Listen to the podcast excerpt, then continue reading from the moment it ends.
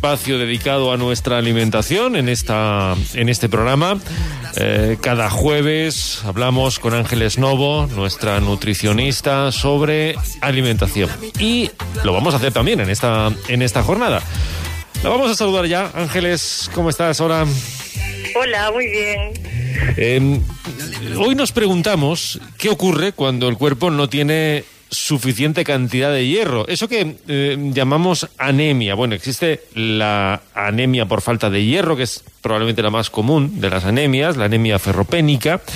Y eh, hoy vamos a hablar de ello, ¿no, eh, Raquel? De la falta de hierro que mm, puede ser más habitual de lo que imaginamos, sobre todo en, en determinadas circunstancias, ¿no? Y en determinados momentos de nuestra vida.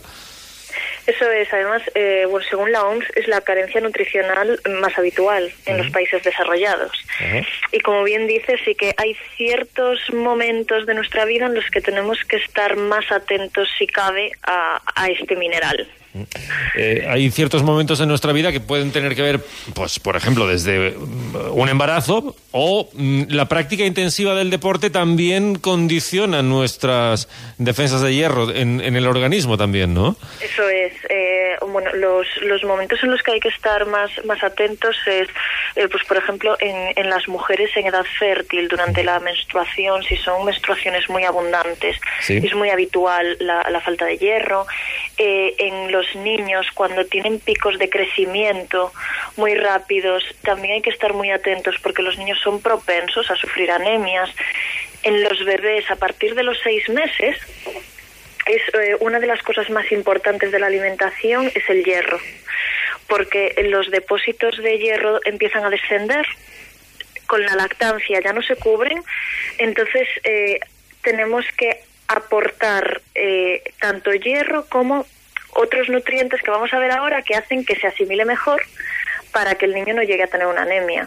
Eh, en deportistas, em, en personas que tienen alguna enfermedad digestiva, como pueden ser úlceras, hernia de hiato, divertículos, enfermedades inflamatorias, ahí la absorción del hierro se ve disminuida.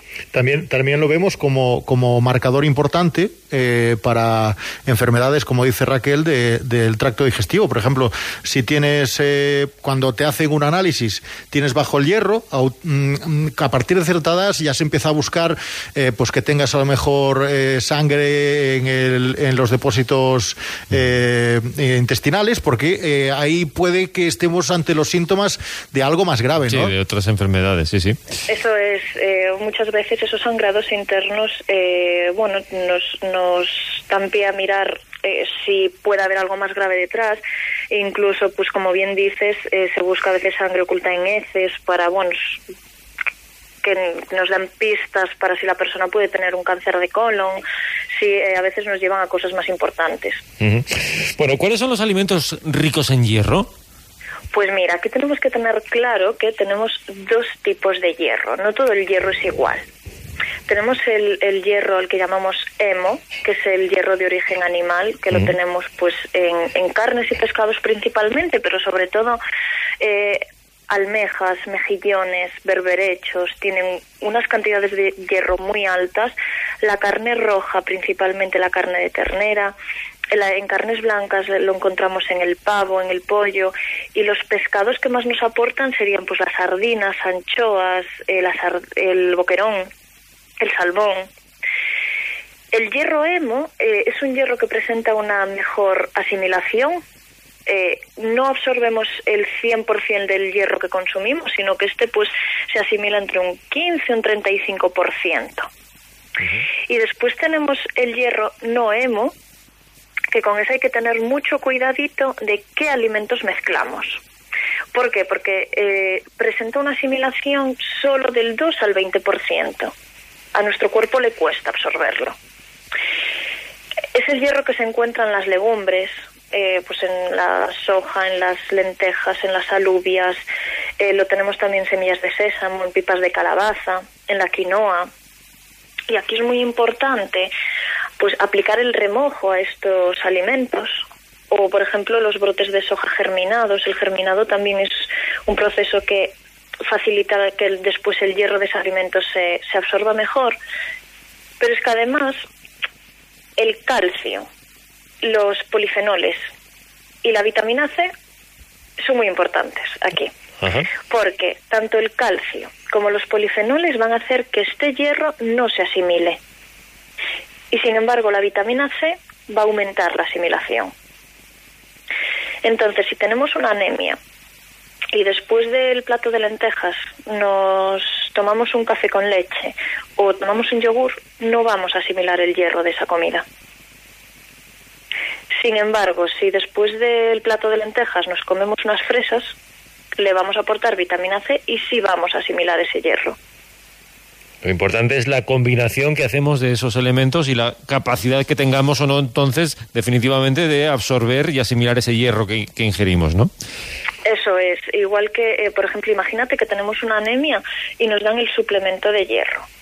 Si nos lo tomamos por la mañana y lo estamos mezclando con un tazón de leche, no vamos a asimilar ese hierro, entonces no vamos a acabar con el problema no solo tenemos que enfocarnos en que la alimentación tenga hierro, sino en cómo, lo, cómo mezclamos esos, esos alimentos. Bueno, es verdad que tradicionalmente nos han dicho lo de las lentejas o, lo de las espinacas, ¿no? Eh, pero fundamentalmente el hierro lo encontramos eh, ahí también, pero en las carnes, ¿no? En, en, las carnes, mariscos y ciertos vegetales, ¿no? De, de hojas oscuras. Eso es. Eh, Tampoco es necesario tomar alimentos de origen vegetal para mantener eh, unos buenos depósitos de hierro o incluso en, situaciones de anemia. Si seguimos una dieta vegana o vegetariana, pero la planificamos correctamente, estaríamos igualmente cubiertos en este aspecto.